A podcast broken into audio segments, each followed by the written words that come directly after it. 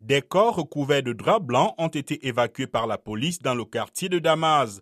Des centaines de résidents affolés étaient à la recherche de proches, tandis que les secours tentaient de se frayer un chemin vers les lieux du drame. De nombreuses familles s'étaient installées sous de grandes tentes sur un terrain vague au sommet d'une colline quand le sol s'est affaissé sous une partie de l'assistance.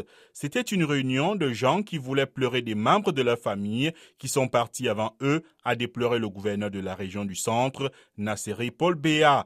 Quatre grandes tentes blanches se dressaient toujours en soirée en haut de la colline, au bord d'une arête au-delà de laquelle le sol a disparu. Des secouristes y descendaient pour tenter de retrouver des personnes en contrebas, tandis que des gens pleuraient dans la foule près du cordon de sécurité.